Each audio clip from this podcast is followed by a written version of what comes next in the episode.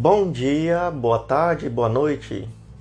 Estamos começando mais um episódio do nosso podcast, podcast A Vida Começa, com Gulliver, Silvia, Joe. no episódio de hoje, a gente estava refletindo sobre o que falar, em especial porque a gente está vivendo agora é, novamente esse recrudescimento né, da pandemia em que novas medidas de isolamento social, de restrição estão sendo adotadas e que a gente vai se voltar, vai voltar a se voltar, né? Cada vez mais para esse núcleo aqui em que a gente está inserido, o núcleo da nossa família. E aí a gente resolveu falar um pouquinho sobre laços de família, relações familiares. Você sabe, Silvia, que eu estava pesquisando para até colocar uma, uma é, trilhazinha sonora aqui no começo, mas não pode, porque tem que pagar direitos. Eu ia colocar o Titãs, família aí, família, família.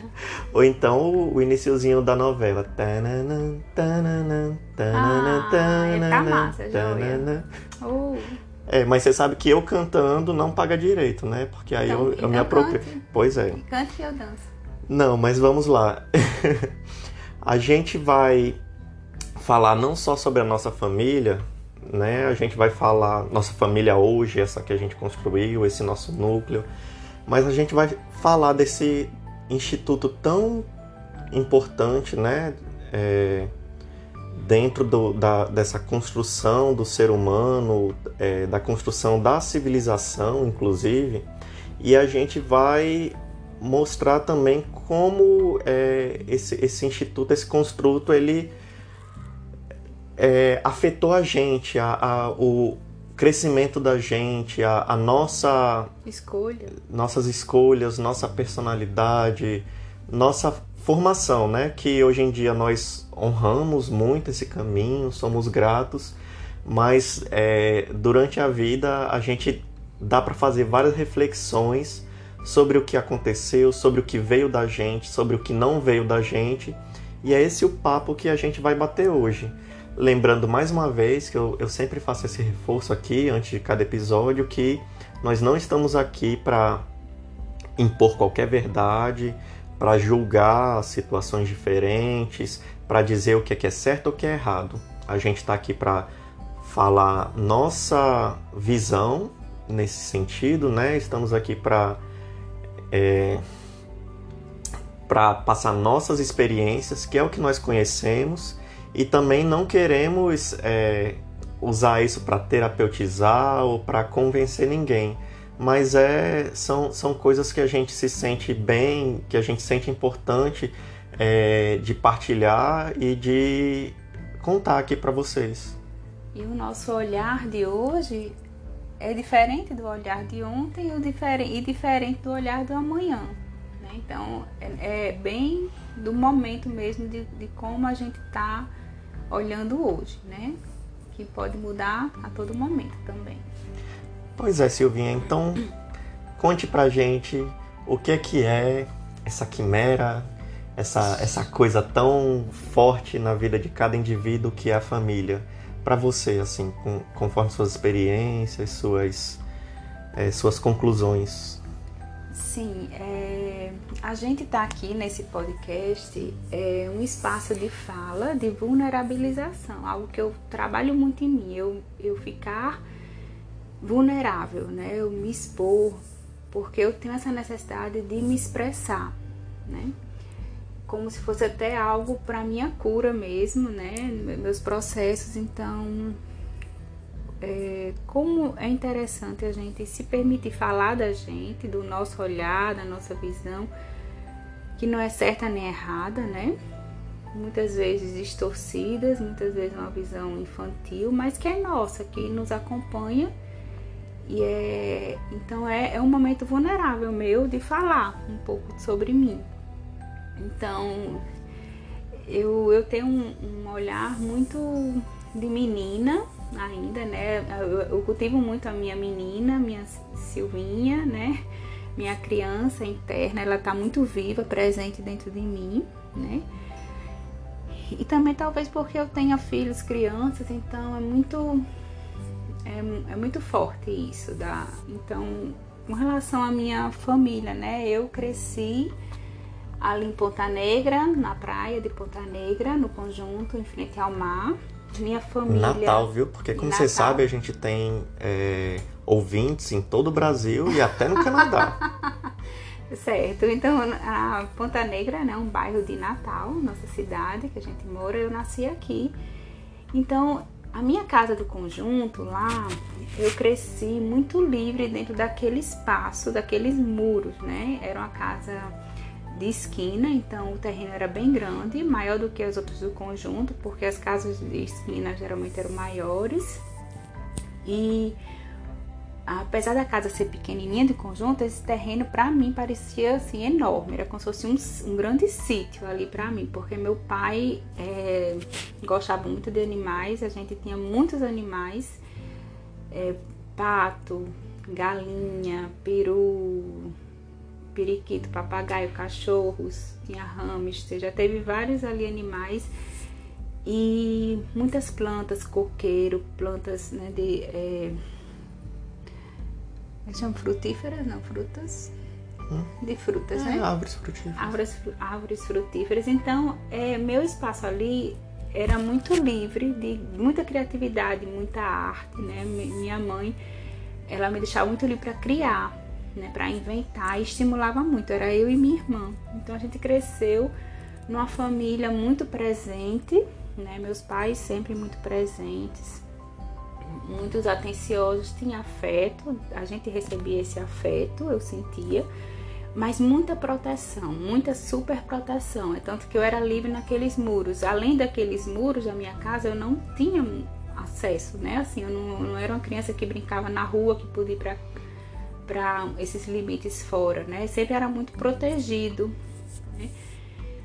Então tinha um lado assim de conservador, né? Acho que a minha família, eu não digo tanto meus pais em si, eu não vejo é, meu olhar não é tanto que eles são pais conservadores, autoritários, eu não, nunca senti muito isso não, mas mas a minha família ao redor assim maior de tios, de algo maior, tinha um, eu sentia um certo peso, um certo conservadorismo, sim. Então, é, eu fui uma menina, né, é, super protegida, tinha, tinha tudo, mas é, eu desenvolvi muita timidez. Acho que insegurança, falta de autonomia, talvez por conta dessa superproteção e, de, e desse conservadorismo, né? acho que não só da família, mas é cultural isso, ainda mais sendo mulher em que a gente se vê, né?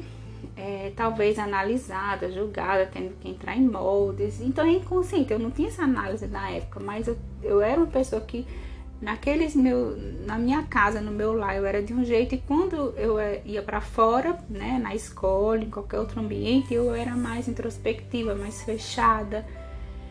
É, então tinha algo que, é, que eu precisava liberar, me soltar, eu não me sentia segura à vontade para ser eu mesma, né? Então é isso que eu me lembro, me lembro muito forte. Assim, na escola eu era aquela. Eu sempre fui aquela criança meio perfeitinha, boazinha, né? Que tudo era dentro do esperado, das caixinhas, né? De, de, das normas. Então sempre eu sempre segui regras, normas, tudo perfeitinho. Era aquela CDF da escola, sempre tirei notas boas. É, então, é, isso marcou também muito. A escola também foi um ambiente que me marcou muito.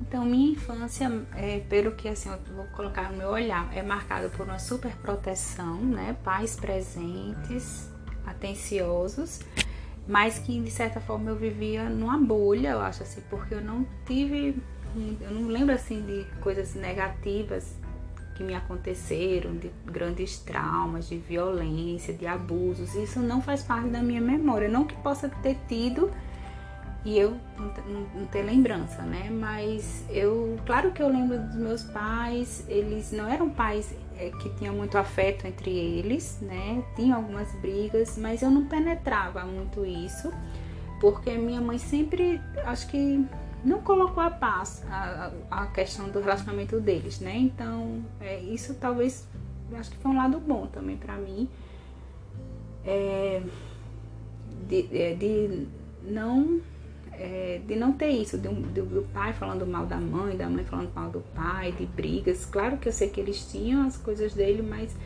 eu não penetrava muito. É, mas quando ele vai crescendo, a, a, o filho às vezes toma esse partido da mãe, né? Eu acho que é muito comum, né? Então, é claro que minha proximidade com, a minha proximidade com minha mãe era maior, né? Em termos de tomar uma dor dela. Isso influenciou até minhas escolhas depois, né? Minha opinião, que eu já desconstruí também, né? Muitas coisas. Então, é, o que eu quero dizer é que essa parte também de arte, que foi, ficou meio latente na minha infância, de dançar, de criar, de, de ver uma menina artista, atriz, é, mostrar. É, tinha algo de palco meu que foi muito, acho que foi reprimido. Hoje eu estou extravasando um pouco isso, a minha menina, deixando ela florescer, né, o que ela pedia na época e, e, e acho que teve um, uma quebra aí. Então hoje é, eu ainda me considero, né, é, que eu tenho dois paredões atrás de mim, meu pai e minha mãe são presença muito forte na minha vida, né, vínculos muito fortes, diário, né, de, de falar diariamente com eles. Então ainda eu sinto muito, eu ainda me sinto uma pessoa muito protegida, muito amparada por eles, né? E tem algo de controle nas nossas relações, né? Não digo tanto do meu pai, pai é uma pessoa altamente simples, tranquila, serena, assim, mas é, com relação à minha mãe, eu, eu, eu, eu, vejo um vínculo muito forte, né? Claro, de honra, de admiração, mas de um controle, né? Eu, é, eu me sinto ainda controlada, é como se aquele meu cordão umbilical, mesmo tendo saído de casa, construído minha família, como se per, persistisse um cordão umbilical e eu tento, de uns anos para cá, tentar cortar. E eu oscilo muito aí, né? Então, é, é mais isso que ainda persiste, é o que eu estou trabalhando né, em relação a essa, essa parte familiar de crescimento, né? Meu crescimento quanto pessoa, quanto adulta, que né, é, vem muito disso, de eu ter que me liberar dos meus pais, cortar esse cordão, né? Então aí eu, eu, eu faço reflexões quanto a limites, eu impor limites, eu saber os meus limites, né, dentro das minhas relações seja familiares ou não, mas quem está focando mais familiares, eu desenvolver a minha autonomia a partir de uma autoconfiança minha, que a superproteção parece que castra um pouco isso. Então, dizer não e me permitir, né, nas minhas escolhas, no, no, na, no, no meu dia a dia, nas minhas atividades, eu me empoderar, me permitir experiências a partir do que eu acredito, do que eu quero, eu me ouvir e não ser a partir do outro, a partir de, de, de terceiro, de outras coisas que muita gente vive no automático, aquilo que, que, que, que segue a gente, né? Que determina a gente. Então eu tô nesse caminho. Em relação a essa parte da infância, eu tiro a mesma conclusão assim que foi realmente uma época que eu me lembro com muito carinho, com muita saudade e apesar de a nossa infância ter sido tão diferente, a minha da de Silvinha. Eu não sou de Natal, né? Eu nasci em Minas Gerais, Uberaba, Uberaba. E sou era o caçula na época, era o segundo de dois irmãos, aquela família bem tradicional, né? Pai, mãe, irmão, é, dois filhos. E a gente se mudou de Uberaba para Vitória da Conquista enquanto eu ainda era, ainda estava na primeira infância ali, dois anos, dois anos e meio, por isso que eu não tenho tanta lembrança de Uberaba. Aí mudamos para Vitória da Conquista na Bahia, onde passamos um tempinho também. Daí eu já tenho um pouquinho mais de lembrança, lembro de escola, lembro do prédio onde eu morava, um prédio pequeno. E de lá mudamos para Natal. Tudo isso porque por, para Manaus tudo isso por quê? Porque meu pai era é, engenheiro do Banco do Brasil, né? E conforme ele ia é, tendo, tendo algum avanço na carreira, ele tinha essas transferências. E aí em Manaus é, é de onde eu tenho é, memórias mais vívidas, assim, da, da, dessa parte da minha infância, quando criança. E eu lembro muito da, da minha vida, assim, solta, realmente, na, na a gente morava em casa, a gente passava em férias, né? Passava o dia na rua. Eu era assim muito parceiro do meu irmão, a gente se se fazia tudo junto, né? Eu sofria muito bullying do irmão mais velho, eu é, ele me fazia de gato sapato às vezes, mas ao mesmo tempo, por eu ser o caçula e às vezes eu era muito paparicado, não só pelos pais, mas pelo, pela, pelo resto da família, né? Avós, avós, tios. E aí a gente tinha essa vida bem pacata, eu diria assim, bem tradicional para a época patriarcal, né? Que o, o pai é, trabalhava fora e, e trazia subsistência, a mãe muito dona de casa. Minha mãe, ela na época ela tinha formação em magistério, né? Ela podia ser professora, mas muita coisa ela abdicou nesse projeto da maternidade. Ela é, ficava muito cuidando da gente, cuidando da casa. Eu me lembro de ela fazendo faculdade de direito em Manaus, fazendo faculdade de direito em Natal. Depois também, por todo esse, esse movimento, a gente veio parar em Natal, né? E aqui estou até hoje. É... Ou seja, ela, para acompanhar meu pai, ela adiava também um pouquinho esses projetos e cuidava da família e é, postergava um pouco a faculdade. Mas assim, nesse, nessa vivência de família, eu só tenho lembranças boas. Mesmo as coisas que eu não concordo hoje, como pai, né, como é, certa forma de disciplina com os filhos, tudo isso eu tive e não me ressinto, não, não, não tenho mágoas, não tenho nada nessa fase de infância. Eu me lembro também na, na infância que eu tinha, é, além de eu gostar muito de andar com meu irmão, de, de ter muita imaginação nessa, nessa questão. Às vezes eu não tinha um brinquedo, eu imaginava que eu tinha um brinquedo, eu brincava com a minha imaginação com aquele brinquedo. É, eu fazia histórias em quadrinhos, eu gostava muito de desenhar e tudo isso muito incentivado também pela, pela minha mãe. E meu pai, na época, embora fosse aquele, aquele esquema né, do pai que trabalha da manhã até a tarde, ou do pai que às vezes tem que viajar a negócios, né? Bem é, seriado de TV mesmo. Mas ele também era aquele pai herói que no fim de semana ia com a gente para brincar na praça, que de noite, assim que chegava do trabalho, já ia para a sala com a gente lá no sofá, ou assistir TV juntos. Era um negócio bem bacana realmente. É, essa fase da infância é bem interessante, que conforme eu fui me tornando é, adolescente, fui entrando na puberdade, né? Nem tinha chegado a entrar na, na puberdade. Aí eu sofri uma perda na minha vida que foi o, o, acidente fatal que minha mãe sofreu, um acidente de carro. E isso daí foi realmente assim um baque, que é para qualquer, é para qualquer um, né? E não deixaria de ser para mim.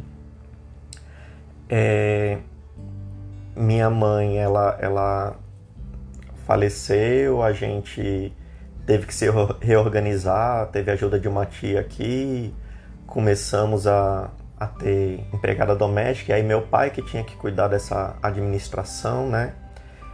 Foi uma época também de muita confusão para mim, que embora eu, eu acho que eu tenha sido forte nessa época para encarar tudo isso, né? Eu não, não tive uma, uma depressão, uma revolta, não diminui meu, meu desempenho escolar, nem nada só que eu não sabia lidar com os sentimentos. Por exemplo, assim que assim que é, meu pai ele quis voltar a se relacionar, eu não sabia como reagir.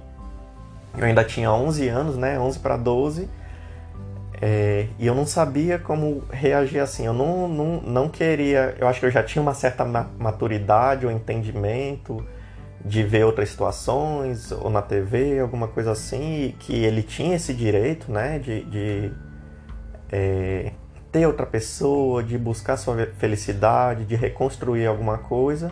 Eu não tinha o direito de ser egoísta, mas ao mesmo tempo eu também não, não me sentia totalmente confortável, só que eu não sabia como verbalizar isso. E na época, anos 90, início dos anos 90 ali, questão de terapia, ainda eu acho que ainda passava por muito tabu. Eu não me lembro de ninguém é, suscitar para a gente fazer uma terapia juntos, como família ou, ou individualmente, as crianças, para saber como é que estava. Nem a escola propôs, nem nem houve qualquer tipo desse acompanhamento que hoje em dia eu acho que seria muito bacana. Então, pronto, foi. Meu, meu pai teve alguns relacionamentos, alguns namoros, e eu fui encarando com naturalidade. É, embora às vezes achasse esquisito, né, eu não, não sabia como lidar. E eu, nessa fase da, da puberdade, tentando me entender também, ainda tinha que entender essa outra parte. É, aí, um pouquinho mais tarde, teve a fase em que meu pai ele fixou uma relação, né? Passou a ter uma relação fixa e quis trazer ela para morar na casa da gente. E mais uma vez, é, é, também não, não, não me opus, não nos opusemos, eu e meu irmão, a gente tinha que entender. Mas não é que estivesse tudo bem para mim, eu não entendia meus sentimentos, né? Faltava isso. Meu pai, eu me lembro de meu pai falar na época uma vez que ele concluiu que a gente apoiava tudo e que a gente tinha uma ideia de ah, é, morreu, acabou, tem que ir pra frente. Eu me lembro de uma vez que ele falou isso, eu fiquei em choque e fiquei pensando dentro de mim, eu não tenho essa ideia não. Sinto muita saudade da minha mãe. É, mas pronto, essa primeira companheira dele veio para nossa casa, bem mais nova do que ele, é, e a gente se dava muito bem. Ela por um período é como se ela tivesse assumido esse papel realmente de estar no lugar ali da, da esposa e mãe da casa. Eu me lembro dela é, se preocupar em fazer um, uma festa de aniversário para mim, em fazer brincadeiras comigo, em me tratar realmente como alguém que estava sendo cuidado. É, esse relacionamento ele gerou minha irmã, né, a única irmã que eu tenho, que hoje em dia é, nós nos falamos vez por outra, ela mora em outro estado e eu adoro, né? Mas com o tempo esse relacionamento com meu pai não deu certo. É, encerrou, foi, foi tipo assim, algo traumático também, né? Outra mudança, outro choque na nossa vida também. Com o tempo meu pai começou um outro relacionamento também, e aí eu já era mais velho, eu já tinha meus 16, 15 para 16 anos e já houve uma mudança por, pela personalidade da pessoa, talvez pela fase da vida em que eu e meu irmão nos encontrássemos já, que já éramos quase adultos, né? Aí ela já não quis mais é, essa é, nova pessoa, ela não se colocou nesse lugar da matriarca ali, né? Ela teve ali o seu papel de esposa, muito dedicada ao meu pai, é, conforme os anos passaram também, ela teve os próprios filhos e bem dedicada à própria família. Só que ali foi um momento, no fim da adolescência, que eu comecei a ver, olha, eu não, eu não sou cuidado é, da maneira em que eu talvez tivesse uma expectativa. E que as pessoas têm, né? Do, do, dos pais, das mães. E eu passei a cuidar de mim mesmo em relação à minha alimentação, a, a, meus cuidados até com, com minhas roupas, com meu quarto, foi bem assim, é, coisas que eu me movi e ninguém começou a me falar assim, a partir de hoje você tem que fazer isso, a partir de, de agora tem esse marco, você cresceu, você já está grande para fazer isso. Foram aquelas coisas, aqueles insights que me vieram, que a vida me fez ter.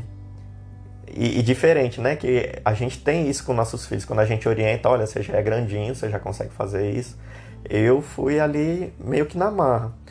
Eu preciso lembrar também que tudo isso que eu estou falando e são conclusões que eu chego hoje, né? É porque eu sou adulto, tenho um certo amadurecimento e passei por processos terapêuticos. Eu não estou colocando qualquer julgamento. Eu não coloco julgamento nas escolhas do meu pai, é, não coloco julgamento no, no em como é, a companheira do meu pai se colocou porque tudo isso é, eu vejo é natural, eu não tenho como julgar como meu pai se sentiu ou o que ele poderia fazer para se sentir feliz, as melhores soluções. Eu acho que tudo foi a melhor solução possível dentro dos instrumentos que a gente tinha. É... E eu sou grato por isso. Isso me fez chegar a ser quem eu sou hoje, né? Eu falo isso hoje porque na época eu tive um certo período de revolta eu tive um certo período de não aceitação ali no fim da, da adolescência, no início da idade adulta, eu realmente cheguei a, a culpar, a projetar, a julgar coisas e, que, e colocava essa imagem em mim de que eu tinha que me livrar daquilo e que eu tinha que construir o que é meu. Aquilo virava uma certa missão minha e que é, culminou inclusive em processos psicológicos que eu tive, que eu tive que fazer um tratamentozinho de depressão, com o apoio do meu pai. Na época foi, foi necessário e que me ajudou a reconstruir, a desconstruir muita coisa. Eu acho que o adolescente é, realmente ele, ele tem essa parte complicadora aí de se autoafirmar e se revoltar, né? E dentro desse caldeirão aí que eu tava, de muita coisa acontecendo e fora do padrão, eu não vou dizer fora do normal, né? Porque normal ninguém é, cada um tem a sua história. Mas fora do padrão normativo que é imposto aí pelo, pelos livros, pela TV, do que é uma família, aí eu, eu já tinha potencializado essa revolta e essa questão emocional. E eu tinha, é, como se fosse um diário, né? Eu tinha um diário virtual em que eu expunha minha, minha revolta, em que eu expunha meus desejos. É, isso fez até muito sucesso na época. Muita gente se identificava com essas coisas, tudo era sob pseudônimo, tudo era meio secreto. Mas enfim, e essa foi minha construção durante essa minha fase, primeira infância e jovem, é, desse meu núcleo familiar e que me construiu e que eu fui desconstruindo depois meus julgamentos, né, que eu tinha julgamentos, deixei de tê-los, que não são nem justos e nem saudáveis. E é, foi assim, essa minha parte da história, que foi mais acidentada, né, que é de Silvinha, mas que eu achei que valia a pena comentar aqui. Então, é, a fala de Gu me fez lembrar algumas coisas, né? Assim, que eu não falei, de lembranças, eu com meu pai, minha irmã na praia de Ponta Negra, subindo o morro, fazendo pocinho, muitas brincadeiras. Então, essa parte bem feliz, né, da minha infância.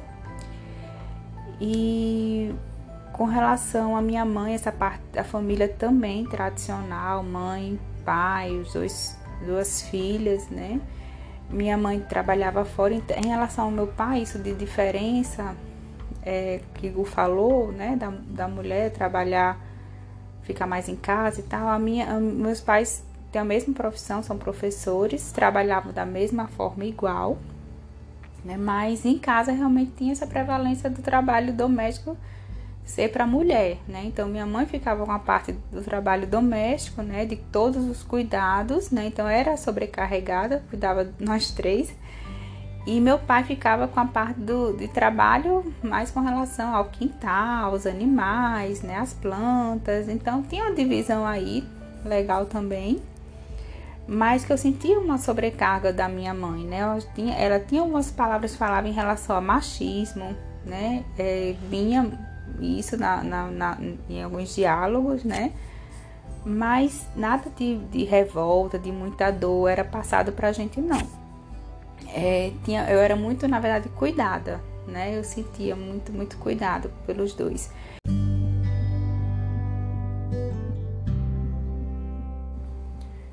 E aí tudo isso, Silvinha, me trouxe um insight de falar, porque nós falamos né, da nossa criança, nosso contato é, nosso contato, nossa, nosso aprendizado de família enquanto crianças, enquanto estávamos, estávamos crescendo. Aí falar um pouco sobre a formação desse no, nosso núcleo familiar que a gente quis construir juntos nesse projeto que a gente teve desde que a gente começou a se relacionar, né? Que aí vem, retoma um pouquinho lá do podcast passado. Finalmente nos casamos, Finalmente Silvia engravidou. Finalmente Gabriel nasceu. E voltamos para Natal. Isso, voltamos para Natal. Interessante que, é, como eu falei antes, né, eu tinha durante a minha adolescência eu tinha toda aquela revolta, aquele negócio, a minha insatisfação com o que eu tinha e com o que eu perdi. E era um projeto para mim muito forte de eu quero formar a minha família, eu quero ter isso, eu quero ter aquilo e eu quero proporcionar tudo aquilo que eu acho que poderia ter sido para mim, né? E isso é um peso muito grande, uma coisa que eu vejo hoje nas minhas terapias. Mas vamos lá. Gabriel nasceu e isso, como qualquer pai de primeira viagem, é, a gente não está preparado para o que acontece, para o que vai acontecer. É tudo muito difícil, é tudo muito intenso. Essa fase em que você está cuidando de um bebê, eu falo, eu falo me incluindo também, né? Porque claro, a maternidade ela naturalmente é mais intensa. Além de tá, de sair do ventre da mulher e de ter a amamentação, essa coisa tão especial, mas também tão exigente, né? É, eu também tive a, a, a, minha parte ali porque eu quis ter isso, eu quis estar presente, eu quis não, não digo ajudar, eu quis fazer parte. Dividir. Dividir. Eu me sinto também tão responsável quanto Silvia pelos nossos filhos, pela educação, pelo cuidado. Isso desde que a gente. Desde que Gabriel veio ao mundo, né? Gugu só não amamentou porque. Nem parei. É, Gugu só não amamentou porque não tinha leite nos peitos, senão ele tinha dado de mamar também. Pronto, e aí foi, isso veio em mim como uma exigência de mim mesmo também. Eu, eu precisava me dedicar. É, nunca tive uma ilusão de que existe a família perfeita, né? A família da, da margarina, do comercial de margarina, isso são momentos, claro, mas eu sempre quis fazer o, o, o máximo que eu podia. Eu sempre exigi isso de mim.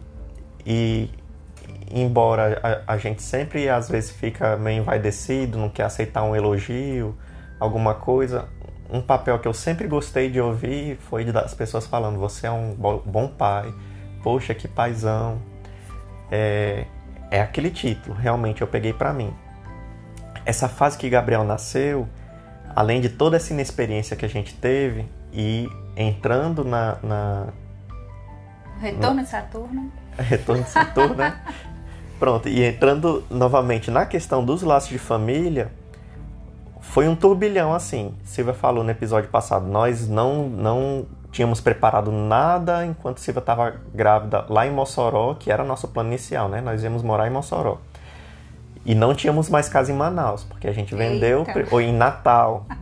é, o, é a velhice. É, não, é Ana e Vitória que é outra coisa. Ah, tá bom. É Ana. Ana que confunde. Tá, Manaus, Natal, isso. Ana, Ana Vitória, um abraço, vocês que estão ouvindo a gente. então, vamos lá é, a gente voltou para Natal e muito convenientemente fomos morar na casa do, dos pais de Silvia, a casa é, onde Silvia morava, né, antes da gente se casar. E foi muito conveniente para a gente. A gente ia ter um abrigo, né, ia ter pessoas apoiando, que já era também um, um algo que a gente esperar com o bebê, se fosse em Mossoró, fosse em Natal a gente ia ter esse apoio e até financeiramente para a gente ia ser interessante, porque a gente poderia começar a guardar dinheiro né, para a gente construir o nosso, nosso próprio lar. E voltando para o título do episódio, para ressaltar aqui a, a minha relação, meus laços de família né, com o núcleo antecedente e os de Silvia, eles são bem diversos um do outro, eles são bem diferentes. Enquanto eu, assim, eu não. E eu não vou tentar explicar isso é, conforme a psicologia, conforme a minha personalidade, ou conforme a, a minha história, não. Vou simplesmente relatar, né? Enquanto eu, depois que saí de casa, né, é, eu tenho essa relação um pouco mais fisicamente, né, mais distante do, do meu pai, dos meus irmãos. Silvia não, Silvia ele tem esse laço bem apertado é, dela com os pais, com a irmã, assim um, um negócio bem cúmplice mesmo, que desde que eu conheço Silvia, ela tem que falar com a mãe todos os dias. É um é um padrão dela. Já eu às vezes, não sendo virtualmente, né, às vezes eu fico passo meses sem sem falar com meus meu pai, sem falar com meus irmãos. A gente se comunica mais virtualmente. Mas eu perdi aquela proximidade que eu tinha com meu irmão, que a gente quando criança era uma duplinha, né? Que se metia em altas enrascadas e tomava castigo junto.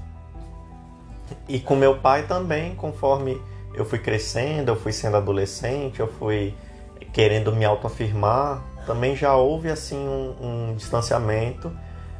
Hoje em dia é, eu ainda eu tenho uma admiração enorme pelo meu pai, por tudo que ele passou, por tudo que ele construiu. Tem coisas que eu nem sei como é que eu conseguiria é, agir se eu estivesse no lugar dele. Tenho um amor enorme por ele, mas a gente tem esse tipo de relação, né? Que eu não, não pode, pode ter a ver também com a minha história, que a gente não a gente se mudou muito, né? É, não vou saber explicar, como eu já disse. Mas assim, eu tô muito bem, tô muito pleno com a forma que eu estou hoje, que eu ajo. Eu não me cobro. Já me cobrei, já me culpei, me comparei com Silvia, da forma que tem essa relação dela com a família e que eu não tenho na minha.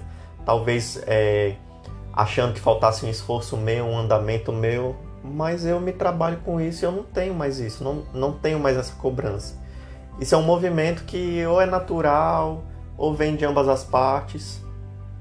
É, já, já tive isso também de eu tenho que cuidar do meu pai, porque a saúde do meu pai é, eu tenho que resolver, eu tenho que fazer ele fazer exercício, também já se diluiu um pouquinho. É, é um peso que eu acho que a gente não precisa ter, a gente tem que estar disponível, mas a gente não tem que assumir e tomar as rédeas disso.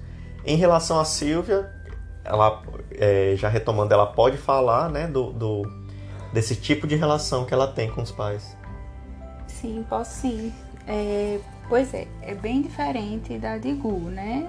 Enquanto agora também é o tipo da coisa que quando olho para a família de Gu, eu não vejo é, isso de comparação, né? É o tipo de relação deles. É tanto que eu não fico, Gu, você tem que ligar para seu pai, Gu, você uhum. tem que uhum. fazer isso, vai lá na casa do seu pai. Eu vejo que é diferente e é natural para ele. Já para mim. É uma é... dinâmica que aconteceu, né? Que acontece. Isso, é o natural. Isso, eu vejo muito assim, são padrões de comportamentos familiares que nós estamos mergulhados, né? Intrinsecamente ali, porque cada família é um sistema familiar, é um campo energético que rege aquela família. Então, eu estou mergulhada no campo da minha família e Gu está mergulhado no campo da dele. São mecanismos, né? É, é, dimensões diferentes. Então, eu no meu campo, eu me comporto, eu tenho um padrão de comportamento que foi aprendido, que é inconsciente, né? Então, as, as mulheres da minha família agem assim, então eu tenho a tendência a agir dessa forma, né? Minha mãe é dessa forma, ela tem a questão de, de, de esse controle, essa proximidade, de vínculo. Então, meu pai já é um pouco diferente, né? Ele já é mais desgarrado, é mais psicongu, mas de certa forma, eu mergulhado no campo da minha família, eu assumo um padrão, né? Eu tenho ali um papel ali e, e eu faço coisas mesmo inconscientes como todo mundo, né? Então, isso de desse meu relacionamento é algo que eu nem vou saber explicar também. Né? Tem coisas que eu não, não vou conseguir explicar, mas o meu natural ali é estar tá em contato diário, um vínculo próximo, mesmo que eu não fale, eu diminui um pouco né, a questão de falar com meus pais nessa pandemia, mas você está o tempo todo pensando. Eu penso neles, eu, a gente se preocupa tem um movimento aí de cuidar, de, de proteger o outro e, e de controle, né? Então tem algo aí de um laço muito forte que a gente tem que ter essa consciência, hoje eu uso uma consciência, para como o falou, tá em um, um, limite saudável de distanciamento ou de proximidade saudável, né? Que para mim é complicado. Como eu falei, esse cordão umbilical é muito forte entre eu e minha mãe, principalmente meu pai. Então, é, eu agora sinto no meu corpo, né? Porque já pesou muito e já causou desconforto, dor na minha escápula, já causou falta de ar. E hoje eu sinto no meu corpo. Quando meu corpo reage com algum sintoma, aí é onde eu vou saber, puxa, tem algum limite aí que eu preciso dar nessa relação que tá me pesando, né? Mas eu não tenho como cortar esse vínculo de uma hora para outra, porque faz parte, é o meu natural, é como eu, eu tô imersa nisso, mas né? Mas eu acho que e... eu acho que a gente pode explicar esse processo para entender do Sim. que, é que você está falando. Sim, claro. É... Então, como eu falei, né? Eu fui super protegida, eu sempre tive esses dois paredões atrás de mim ainda tenho. Então, existe algo de controle, de forma que, eu preciso saber equilibrar, né? Então, na hora que eu tô me amadurecendo, na hora que eu tô tomando as rédeas da minha vida, a minha autonomia, a minha, a minha autoconfiança nas minhas escolhas, no meu ser, né? Eu tô é, deixando de lado isso que os filhos buscam muito nos pais, de aprovação, de querer agradar, a gente busca muito dos pais essa coisa, essa coisa infantil, né? De ser aprovado pelos pais, de ser visto pelos pais, ser reconhecido. É, agradar, isso, isso interfere muito nas nossas escolhas, né? Então, como começou a pesar isso em mim? Na hora que a gente se mudou para casa dos meus pais, foi muito intenso, foi muito rico, né? Uma troca muito linda, porque eu me aproximei da minha mãe, do meu pai. A minha relação com meus pais mudou, mudou, né? Assim, sempre minha relação teve essa hierarquia maior.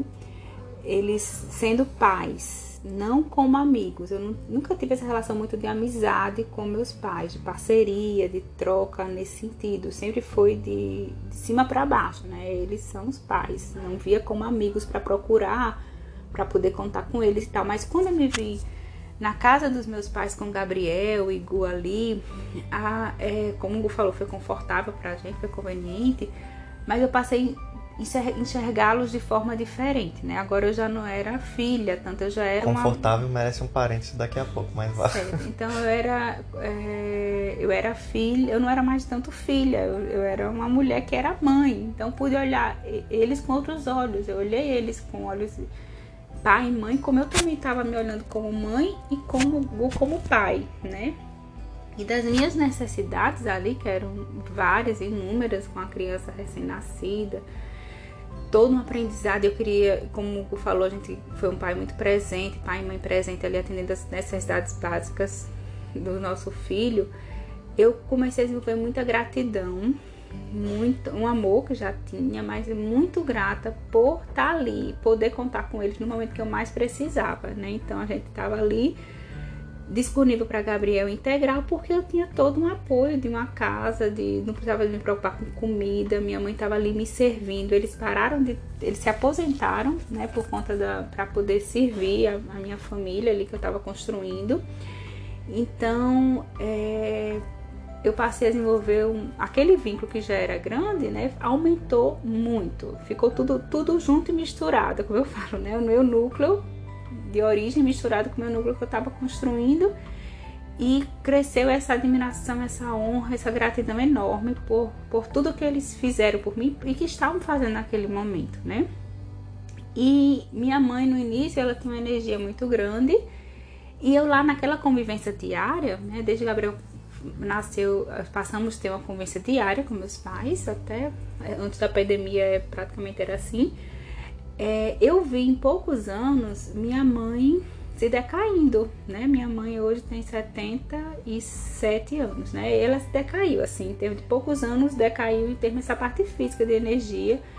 O que ela fazia quando o Gabriel nasceu, e poucos anos, cinco anos depois, eu já não vi ela fazendo, e ela se tornando dependente, e eu assumi, né? Então, meu olhar mudou muito para ela. Eu comecei a, a a vê-la como filha. Chegou uma hora que eu vi ela como a via como filha e querer retribuir, devolver algo para ela por tudo que eu recebi, né? Então, como eu falei, são coisas inconscientes que nós assumimos, né? E foi isso que aconteceu.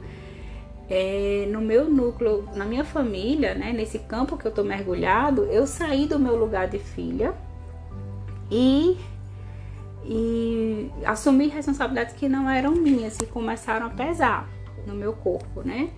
é, quando eu a vi como filha, quando eu quero salvar, quando eu quero é, devolver algo, ajudar, é, é, e aí eu não olho para o meu pai como ele é, assim, eu tiro um pouco a força do meu pai, porque eu, minha mãe está ali no centro da minha vida, né? De como eu a coloquei, é, de, de, de, importância, né? E, e Jagu também saiu um pouco do lugar dele que estava ali ao meu lado, porque como eu tudo em primeiro lugar olhava para minha mãe, a saúde da minha mãe, que eu tinha que ficar fazendo as coisas pela minha mãe Egu também saiu um pouco do lugar dele de estar ao meu lado, né? Eu também cresci em importância na minha família, fazendo tudo, pensando em tudo, querendo cuidar, né? É, de duas casas e tal. Então foi, foi um. Não, mas antes disso, Sim, eu preciso falar? falar? Porque você já saiu aí, você já está em duas casas. Sim, você Voltando para essa parte aí em que a gente estava morando com, com seus pais, Sim. com seus sogros, isso é isso às vezes é até enredo de filme de comédia, né? Pessoa que vai morar na casa dos sogros. E realmente, para mim, Silvia é, mudou esse tipo de relação. É, a gente foi muito conveniente para a gente. A gente teve muitos desafios que foram pulados, né? Em relação a isso, nós não tivemos babá, nós não, não, nós tínhamos quem ficasse com eles, nós tínhamos algum suporte, pessoas de confiança ali perto nós não tivemos que, não sei, apertar contas para ter que pagar um aluguel ou qualquer coisa assim. E tudo isso foi muito bom. Agora, para mim, que eu, digamos assim, eu era, sou da família, claro, mas eu era o mais forasteiro ali, né? Já que eu, eu não cresci nesse ambiente, eu não tinha essa intimidade que Silvia tem com os pais. Não não falo que eu tenho sogros que é, são OX, muito pelo contrário. Minha sogra, por muito tempo, ela queria me ver como filho, ela ficava me tratando como filho é, e até verbalizando isso. Minha sogra ela é, tem uma entrega enorme. Meu sogro é um, um zen, assim. Meu sogro não se estressa com nada. E agora, para mim, foi um desafio esse período aí, porque eu estava ali no ambiente que é, digamos assim, eu não, não podia me sentir confortável para fazer tudo. Não era exatamente a minha casa, embora eu fosse acolhido ali para estar me sentindo em casa, mas eu não estava, não me sentia completamente em casa. Nem tudo eu podia fazer, nem tudo eu me sentia livre para fazer. E fora isso, a gente já estava enfrentando um desafio de é, criar um bebê, né, recém-nascido. E meus sogros, em especial minha sogra, com a melhor das intenções, às vezes queria é, abarcar as necessidades da gente, ficar toda hora questionando e perguntando e, e é, dando alguma opinião sobre alguma escolha que a gente fazia ou o que é que a gente tinha que fazer. E isso na época realmente foi um desafio grande para mim, que é, eu estava ali, né? A gente, ninguém me levou para lá.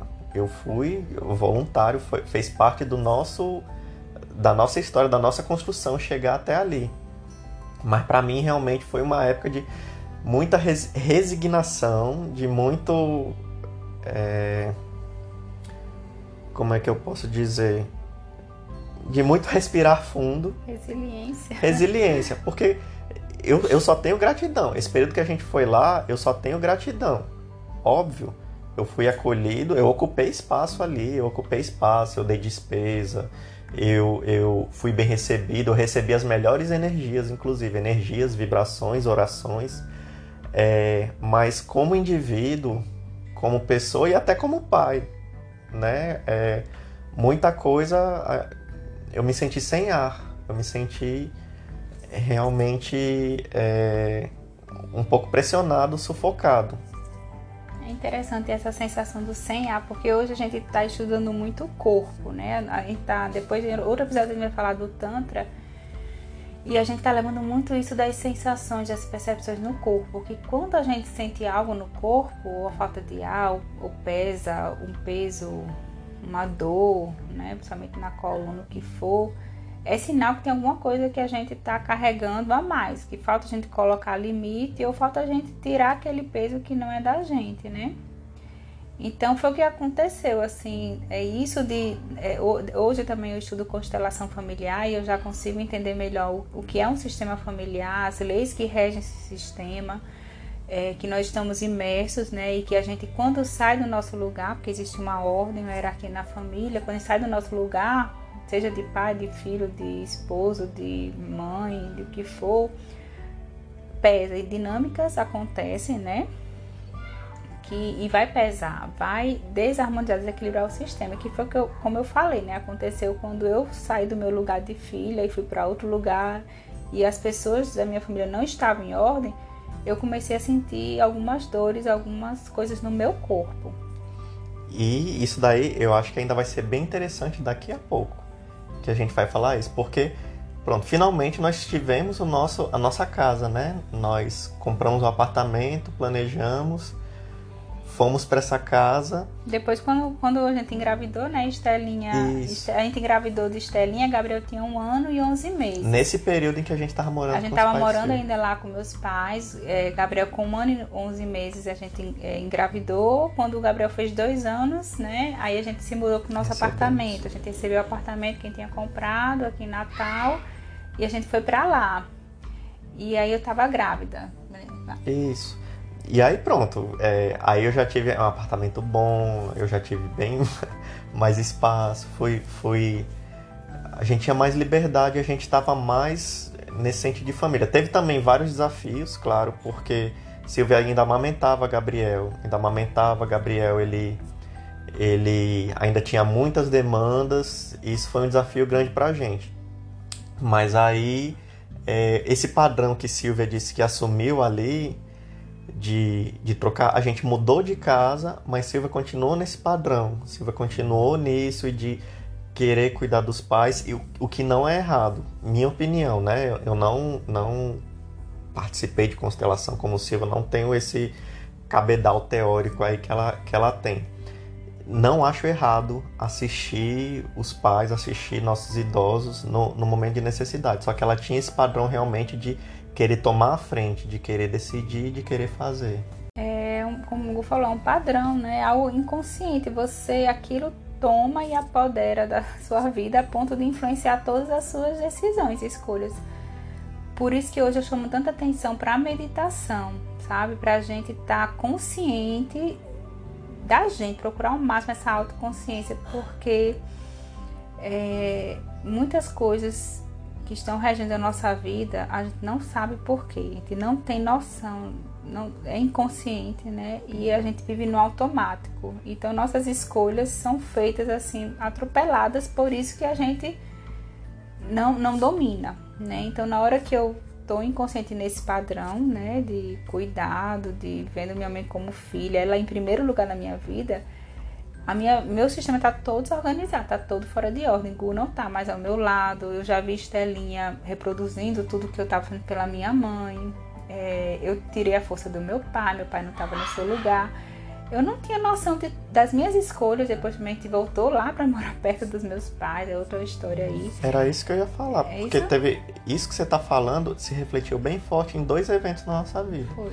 Um que a gente se mudou para o mesmo condomínio deles não só para Silvia poder cuidar dos pais, né? Isso foi um dos fatores. Claro que é, teve outras questões também. Financeira era interessante para a gente e questão de logística também, de ter. Porque eu voltei pais... a trabalhar. Né? Isso, voltou a trabalhar, o trabalho era mais próximo de lá e os pais estariam próximos para dar esse suporte para a gente também. Ficava essa, essa simbiose. Mas esse evento é bem notável em relação a isso que Silvia está fazendo, está falando que é, na época assim a dinâmica das casas, Silvia ela olhava para a casa da gente de forma secundária em relação à casa dos pais. Ela antes, porque assim, primeiro que ela contava comigo também, né? Ela, ela tinha essa ideia aguda da conta. Mas ela, por exemplo, ela antes de saber se a gente estava com uma demanda em casa que precisasse dela, ela antes ia cuidar ali da, das demandas que os pais estavam precisando. Isso. O que eu gostaria de falar, assim, como esse, isso é só um exemplo de inúmeros exemplos que tem em várias famílias. Se você for pegar cada família, cada um vai ter um exemplo de algo que está precisando se organizar, que é algo que está fora uhum. de ordem, né? Que você olha, puxa, isso aqui está empacando, isso aqui parece estar tá reproduzindo algo, não está andando, está pesando. É, então, isso é um exemplo na, na minha família, quem está falando, né? É, mas o que, o que eu quero dizer com isso? Como é importante a gente, é, no caso nesse âmbito de terapia, a gente procurar se conhecer, se trabalhar e, e nesse amadurecimento, né? Entende? Aí foi quando entra a questão da constelação, que a pessoa pode tomar como uma filosofia de vida também. É, de entender assim, quando a gente casa, né? Um casal se propõe com a família, a gente, hoje eu tenho essa consciência, eu deixo a minha família de origem, né? A gente honra e ama, respeita, admira essa família de origem, mas ela tá lá atrás. Quando você tem essa consciência que, por isso que é tão importante para você crescer e amadurecer como indivíduo, você sair da casa dos seus pais e cortar esse cordão umbilical, como também quando você casa, você ter seu canto próprio, sua vida própria, para não ter tantas influências, né? Da, autonomia financeira. Autonomia né? e tal. É, então hoje eu diria, puxa, foi muito conveniente, mas é, talvez se a gente morasse com Gabriel, a gente ia passar mais perrengue, mais dificuldades, é. mas fosse algo é, mais claro, que não ia pesar tanto, não ia ter tanta confusão de papéis aí. Na hora que tem um certo distanciamento saudável, né? Ia ser difícil, mas ia ser a gente. Isso. Então é algo assim que, é, que a constelação me ajudou muito a ver, né? Essa, nessa hierarquia que nós temos dos pais, eles lá grandes, os filhos pequenos, né? Os pais vieram primeiros, eles têm uma força, né? Eles dão a vida, mas na hora que o filho casa e cresce, ele tem que ser livre, pleno, né? E aí os pais ficam lá atrás, né? É, não é que eles deixam de ser importantes, mas quando casa, aquela relação de igual, primeiro eu tenho que olhar para o meu esposo, para minha esposa, para meu companheiro, companheiro, o que for, porque é ele é igual a mim, né? Então é, eu tinha que eu, hoje eu olho para Gu com um peso muito diferente, né? Eu vejo ele de igual para igual. O que ele me fala o que ele sente, eu, eu já dou uma importância muito maior do que eu dava na época. Em primeiro lugar é ele, porque eu preciso estar bem. Em primeiro lugar é você. É, é eu digo assim, em termos de, de, de coisas que vão influenciar Relações. nas minhas escolhas, né? Na, antes eu, tudo era minha mãe, em primeiro lugar era ela. Eu sempre estava primeiro nela, o que eu falava eu não dava tanta relevância, né? Então hoje eu já entendo que eu tô casada com ele, né? Então eu tenho que primeiro me relacionar bem com ele tá bem com ele, né? E, e, e, a opinião dele ser tão importante quanto a minha dentro do nosso sistema familiar, né? Porque nós somos iguais, nem maior nem menor. Então, é, eu tenho que dar um valor maior para ele do que uma opinião do meu filho, porque meu filho ele é pequeno perante a gente, né? Ele é pequeno. Então, eu não vou colocar ele no lugar de igual. Então, tudo isso é questão de ordem, que às vezes a gente sai do nosso papel ou pega alguém e coloca no, no lugar de outro. Isso desorganiza muito a família. Então, é, essa questão aí é, é muito interessante para mim, né? De eu enxergar coisas que, que, que pode estar em desarmonia, pode estar em desajuste. Quando você vê sob uma ótica assim, de uma filosofia, de, né, de, de como o caso da constelação, por exemplo, é que você entende que tem que ter um equilíbrio no sistema, de dar e receber, de de ordem. É... E aí eu acho que facilita você organizar a sua vida e você ficar mais livre, porque minha intenção é ver meus filhos livres, né? uhum. né? Então, se eu me cuidar, me amar, se eu tô cuidando da minha relação de casal, eu tô cuidando dos meus filhos, eu tô liberando eles, porque eu não vou jogar com meus filhos as minhas carências, as minhas coisas mal resolvidas que estão lá atrás, na minha infância, né? Eu vou jogar para cima de grupo, é que eu tenho que trabalhar. Então, minhas infâncias, minhas feridas, minhas coisas ali lá atrás, eu não vou jogar para o meu pai, para minha mãe, porque é, eles, não, eles não foram culpados, eu só agradeço. Eu tenho que trabalhar em mim, nas minhas questões, para também não jogar para os meus filhos, porque se eu não resolver com o Gu, se eu não estiver bem com o Gu, vai sobrar para quem? Para os meus filhos. É eles que eu vou jogar minhas carências, minhas, né, meu, meu controle, super proteção o que os pais colocam o filho no lugar do marido, né, em termos de posição. Por isso hoje eu dou tanto valor a essa relação de casal como uma primeira, assim, na minha vida, para eu poder crescer me autorresponsabilizar, né? E ali é, me nutrir. Eu, eu nutrindo o Gu e ele me nutrindo, é onde eu vou ter, e, e, e eu me, me autonutrindo também, vou, vou me sentir inteira para poder lidar melhor com as minhas relações ao redor, os meus filhos, meus pais de amizade, o que se aproximar de mim, eu poder é, ter uma melhor relação. E eu acho bem interessante adentrar nesse campo agora, porque esse processo que Silvia falou, ele, claro, ele se construiu durante o tempo, mas houve alguns eventos que foram bem abruptos assim, que é, foram insights que vieram e que mudaram muito a dinâmica da gente. Eu não tenho o, o conhecimento teórico dela, que ela está falando dessa parte aí da ordem, do sistema. Isso daí, Silvia, dentro do, do, do que ela estuda, né, e dentro do que ela trabalha também, veio toda essa teoria para ela e ela mesma, isso entrou dentro do próprio processo terapêutico dela. É, eu, como disse, a gente vivia nessas dinâmicas aí e eu meio que era resignado. Por quê? Para mim, eu não aceitar isso seria um egoísmo. Né? Eu não tenho esse conhecimento de, de ordem, do que é maior, do que é menor. Há pessoas mais idosas que se dedicaram à, à vida da gente e que tem certa necessidade e a pessoa tá ali para cumprir qualquer necessidade. Para mim, eu aceitava, eu entendia isso. Aí foi a própria Silvia que um dia chegou, é, depois dela passar por esses processos, e ela chegou em casa e ela quis conversar comigo. E ela quis dizer: a gente tem que mudar certas coisas, tem que ser assim, tem que ser assado. Eu tenho que olhar você. Meus pais são grandes, meus pais eles têm que ter o lugar dele, eu não posso decidir por eles. E isso, isso, isso. Eu me lembro que foi uma conversa bem marcante assim pra gente e que não ficou apenas nesse campo das ideias, mudou totalmente a vida da gente. Por isso que é, eu falo, a gente está falando aqui de constelação familiar. Tem gente que conhece, tem gente que não conhece, e tem gente que conhece e tem um, um certo. Um, uma certa restrição, tem um certo preconceito, tem, mas eu posso dizer, embora eu não conheça tudo, embora algumas coisas eu tenha reserva, eu posso dizer que mudou muita coisa na minha vida e na nossa vida. A gente chegou aqui onde a gente está agora na melhor fase da nossa relação que a gente está hoje, tanto de casal quanto familiar. E teve esse divisor de águas aí. Eu até comentei no, no na minha terapia individual que eu estava fazendo, eu imagino se a gente estivesse nessa fase de isolamento social e não tivesse tido antes, acho que faz uns três anos, né? Dois, três anos, e não tivesse tido antes esse movimento. Como é que a gente ia estar tá se Silvia se preocupasse, não se preocupasse assim, e a gente tendo que ficar. É, tendo que ficar isolado, tendo que ficar. Silvia ia sair de casa, eu acho, e eu ia ficar só com as crianças aqui.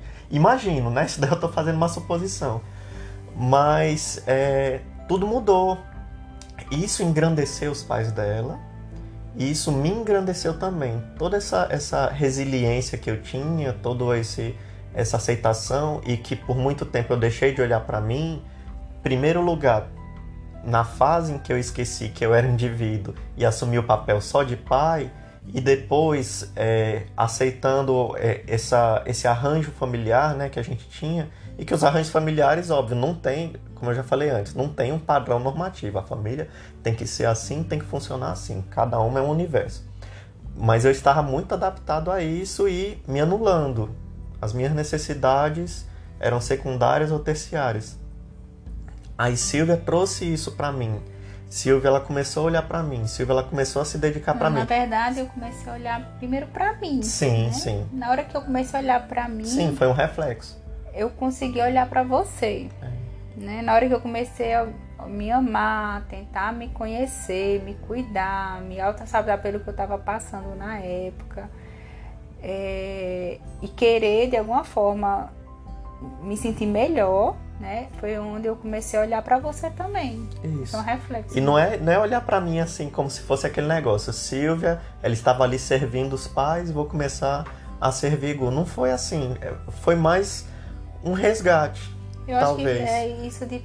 Não sei, acho que a gente tem um chamado aí de fazer sentido. Faz sentido para mim eu fazer esse movimento na minha vida. Uhum. Por isso que é tão individual, não existe um certo e errado. Na época que eu olhei para mim, eu, o que é que eu quero? O que é que faz sentido para mim, para minha família, para eu me harmonizar, para eu crescer? Era eu investir em Gu, era investir na minha relação de, de casal.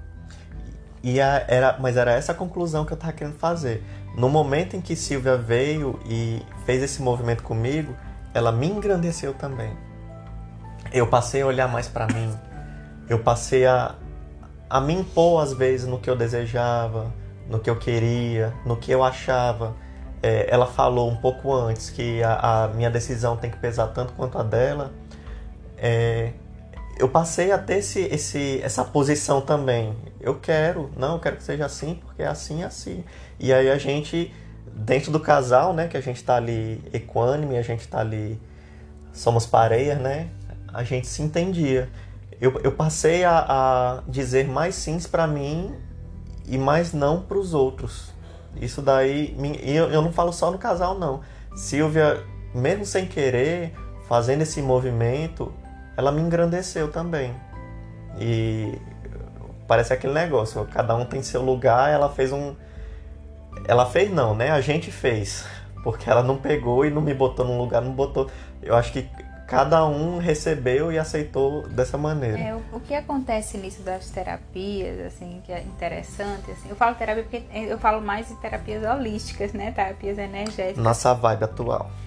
É, é, todos nós estamos nesse momento de crescimento, né, de evolução. Então, quando a gente se expande, porque isso que, isso que eu passei de três anos para cá é um processo de expansão.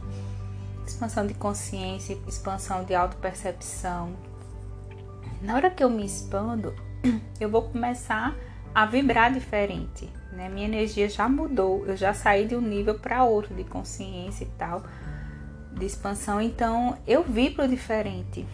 E quem está ao redor, isso vai ressoando a todas as pessoas que estão ao meu redor. O meu campo, ele recebe isso. Então, por isso, quando uma pessoa dentro de um sistema familiar cresce, evolui um pouquinho aqui, vibra um pouco diferente, ela começa a influenciar puxando, né? Assim, as pessoas vibram. Quem tá vibrando naquela sintonia e, e capta, se afina, vai junto ali, crescendo junto. Quem não, automaticamente se afasta um pouquinho, porque não tá ainda naquela vibe, não tá ali, não, não ressoou, né?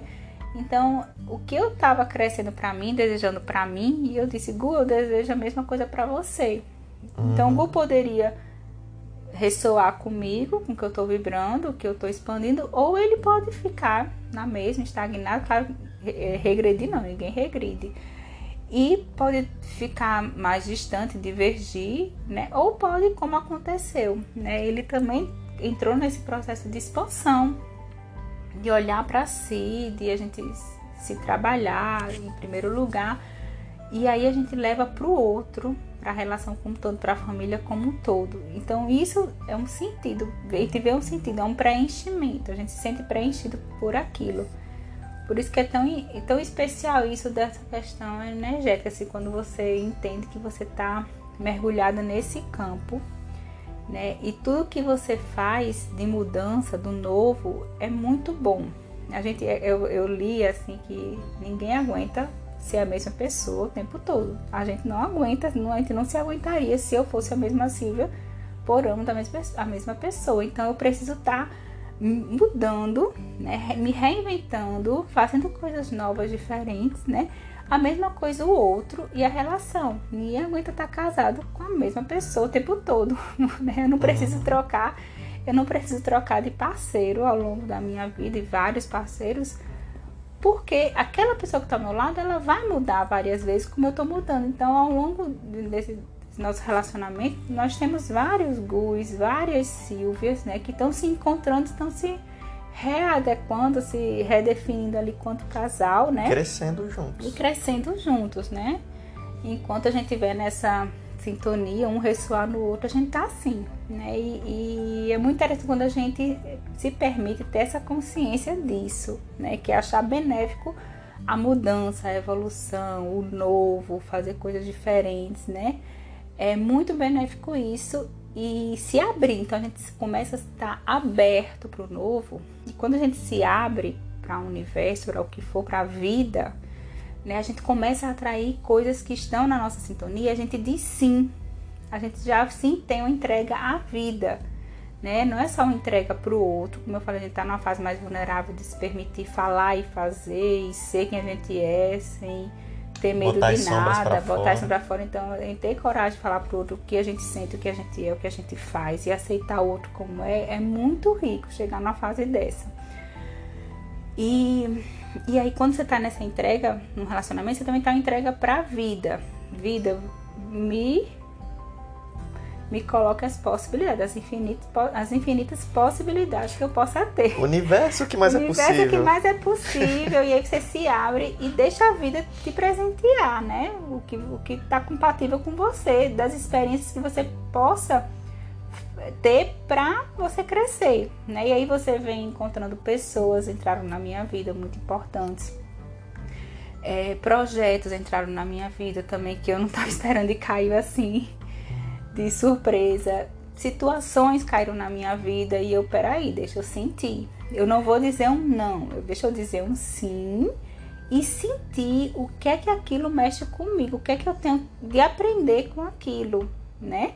Aí eu vou sentindo aquelas minhas reações emocionais também, que eu já falei, mas também eu vou sentindo muita coisa boa que tá vindo para mexer comigo, para aprender. Então, eu, o que eu deixo refletir também aqui é que nós somos seres divinos, né? Como eu falei, eu tenho um lado espiritual da minha espiritualidade. Nós somos seres divinos, né? E nós somos um instrumento divino do outro, né? Então, na, na família em especial que nós estamos falando, é cada um é um instrumento divino do outro para nossa evolução, para nosso crescimento. Então, quando você enxerga isso, meu pai, a minha mãe, Gu, são instrumentos que eu tô ali para eu me melhorar, para eu crescer né? É muito lindo isso, você dizer um sim, se permitir ao que aquele outro tem a mostrar para você. Como eu falei, nós somos espelhos um do outro.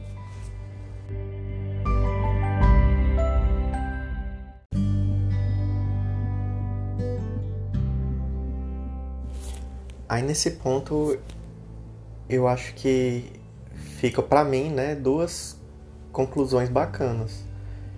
É, nessa, nessa questão dos laços de família, em especial dos laços que a gente está construindo, todo esse nosso processo, todos esses nossos insights, todas essas nossas terapias que estão no, nos engrandecendo, a gente consegue transmitir isso para os nossos filhos, né? Faz parte do nosso papel, faz parte da gente ajudar nesse processo de formação deles, é, porque um dia eles vão ser livres a gente pode repetir padrões, a gente pode permanecer é, em algo, a gente pode crescer e transcender. A gente já mostra para ele alguma evolu para eles alguma evolução que vem da gente. Eles obviamente vão ter os próprios caminhos, vão ter os próprios desafios, mas eu, eu vejo isso com com olhos assim esperançosos, de que eles vão saber lidar com o processo de uma forma mais é, mais livre do que a gente. Até porque já, eles já veem a gente fazendo esse processo, né? A gente não está impondo nada a eles, mas eles veem a gente nesses movimentos, a gente se expandindo, a gente se abrindo, a gente dialogando. Eles acompanham isso. E é, é uma forma deles aprenderem também.